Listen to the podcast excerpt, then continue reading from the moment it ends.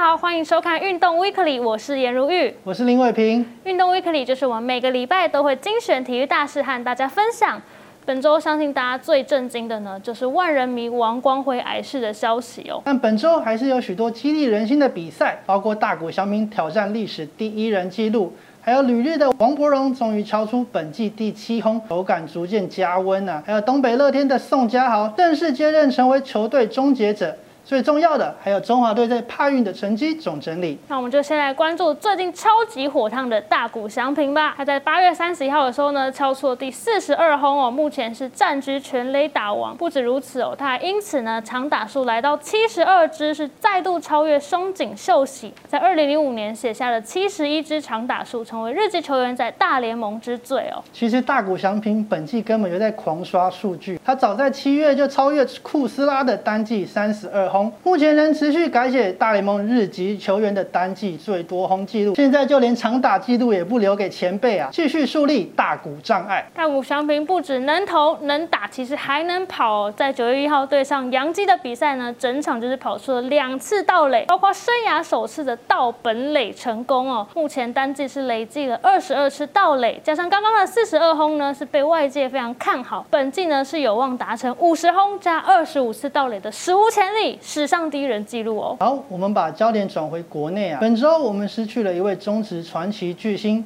万人迷王光辉先生，前中职巨星王光辉在八月三十号呢，因为肝癌经传病逝哦，享年五十六岁。对非常多人来说都是震惊又痛心。那对年轻一点的球迷来说，相信也是对他不会太陌生，因为呢，他曾经是兄弟象的总教练，同时呢，他还是中信兄弟队长王威成的爸爸。现在谈到王光辉啊，大家一定对他的万人迷封号并不陌生啊。那玉姐，你知道这绰号是怎么来的吗？怎么来的？其实这发生在中职元年一九。九零年啊，当时受伤的王光辉在一场与三山虎的比赛中代打上阵，没想到一上场就挥出了一记重要的安打，带领球队逆转胜啊！当时在场的破万球迷就开始高喊着：“王光辉。”王光辉，或许这样的呐喊声啊，放在现今的棒球文化里，并不是太稀奇。但想想看，这是三十年前发生的事，是多么激动且振奋人心的事啊！也因此，媒体替他冠上“万人迷”的封号。那王光辉的个人魅力呢，不只是影响兄弟象哦，甚至是影响了中职，让他们能够一路走到今天，走到三十二年的关键。怎么说呢？时间呢，就回到一九九五年，当年呢，台湾大联盟刚刚成立，当然就是从中华职棒来挖角球星啊。那兄弟象又是当时最旺的球队就首当其冲哦，包括陈奕迅啊、洪一中、吴富连、李居明等等大咖球星都被挖走。接着隔年一九九六年，中职又爆发了迁赌案件，更是重创中职哦。当时就流传了一句话说：如果王光辉被挖走，那兄弟象就会倒了。那兄弟象一倒，中华职棒可能就跟着垮楼。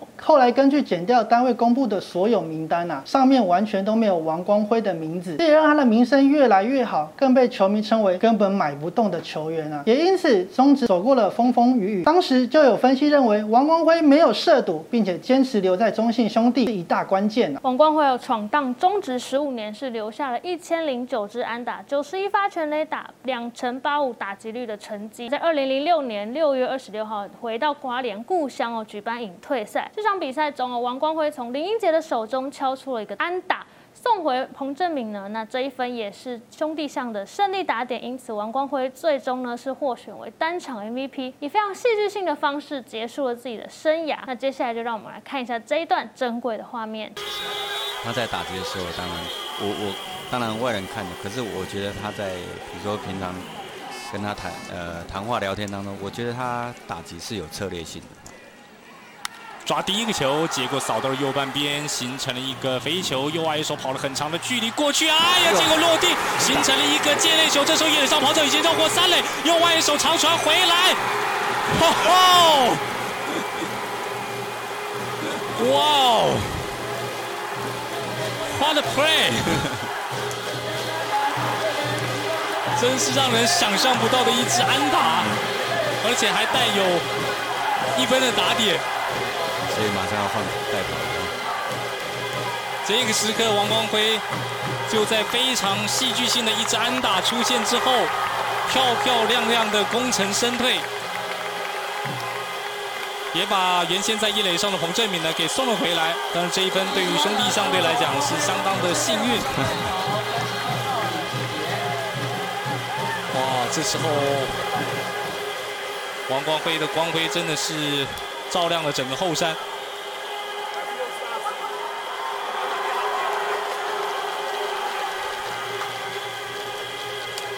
一垒上这时候也动用了代跑，那也是前面呢邱斌所谈到，今天呢毕竟还是一场正式而重要的比赛。到节，待会呢李志杰就可以直接来接替指定打击的工作。再来看一下王光辉球员生涯的最后一支安打，切到球的下方，右外手杨瑞智事实上脚程相当快，跑了很长的距离，但是这个球呢就刚刚好呢落在了线内。谢谢所有在场的球迷。呃，让我今天度过一个美好的一天。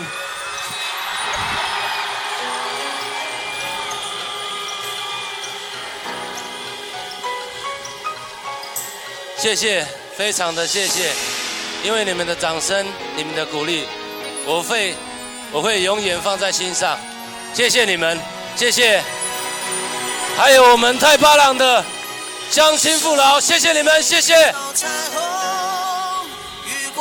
就该善良怎。王光辉的光辉哦，不止照亮了中职，其实呢，也点亮了儿子王威成心中的棒球梦哦。王威成于二零一五年选秀到第十三轮才被中信兄弟选中，当时外界就有一些批评的耳语啊，但王光辉丝毫不在乎，人对儿子相当有信心，并相当喊话。第十三轮又怎么样？你看 Elbow p u h o 铃木一郎这些顶尖球员，他们是第几轮才被选到的？只要你有实力，一定会被看见。有些首轮新秀还不是打第一年就不见了。那想必这句话。哈，王威成一定也是听进去了。经过这几年的磨练呢，是越打越好。目前已经成为中信兄弟的看板球星，还占据了联盟的安打王，这也让王光辉相当自豪哦。曾经说过，以前呢，王威成都会说他是王光辉的儿子，不过现在儿子已经超越老爸喽，他都会自我介绍说，嗯，其实我是王威成的爸爸。可见真的非常对儿子引以为傲哦。那，我们也期待威成能够表现越来越好。最后，我们来关心一下在日职打拼的台湾球员，效力火腿的。王柏荣在八月二十八号正面交锋西武师的吴念婷呢，这场比赛两人表现都相当不错。王柏荣敲出本季第七轰，贡献三分打点。吴念婷也不遑多让，单场双安演出，最终两队打成八比八，握手言和。王柏荣这场比赛其实不止敲轰哦，还在满垒的时候建功，敲出两分打点的安打。记得两天后三十号的比赛，他有再度在满垒的时候建功，敲出清垒的三分打点安打。目前呢，本季是在满垒数呢累积十一打。数六安打，打击率高达五成四十五哦，让日本媒体都称他为满垒男。那火腿的监督力山因素呢，也是给予高度肯定哦，认为大王的打击感觉要回来了。另外效力东北乐天的宋家豪哦，在八月二十六号代班球队守护神工作，仅花十球就拿下救援成功，这也让他顺利收下生涯第一次救援成功。这样的好表现，也让他在八月三十一号正式接下球队终结者的位置。他也在当天马上就打卡上班，用九球。就抓下三个出局数，轻松收下本季第二次救援成功。那最后呢，就让我们来关心一下中华队在本届帕运的成绩整理。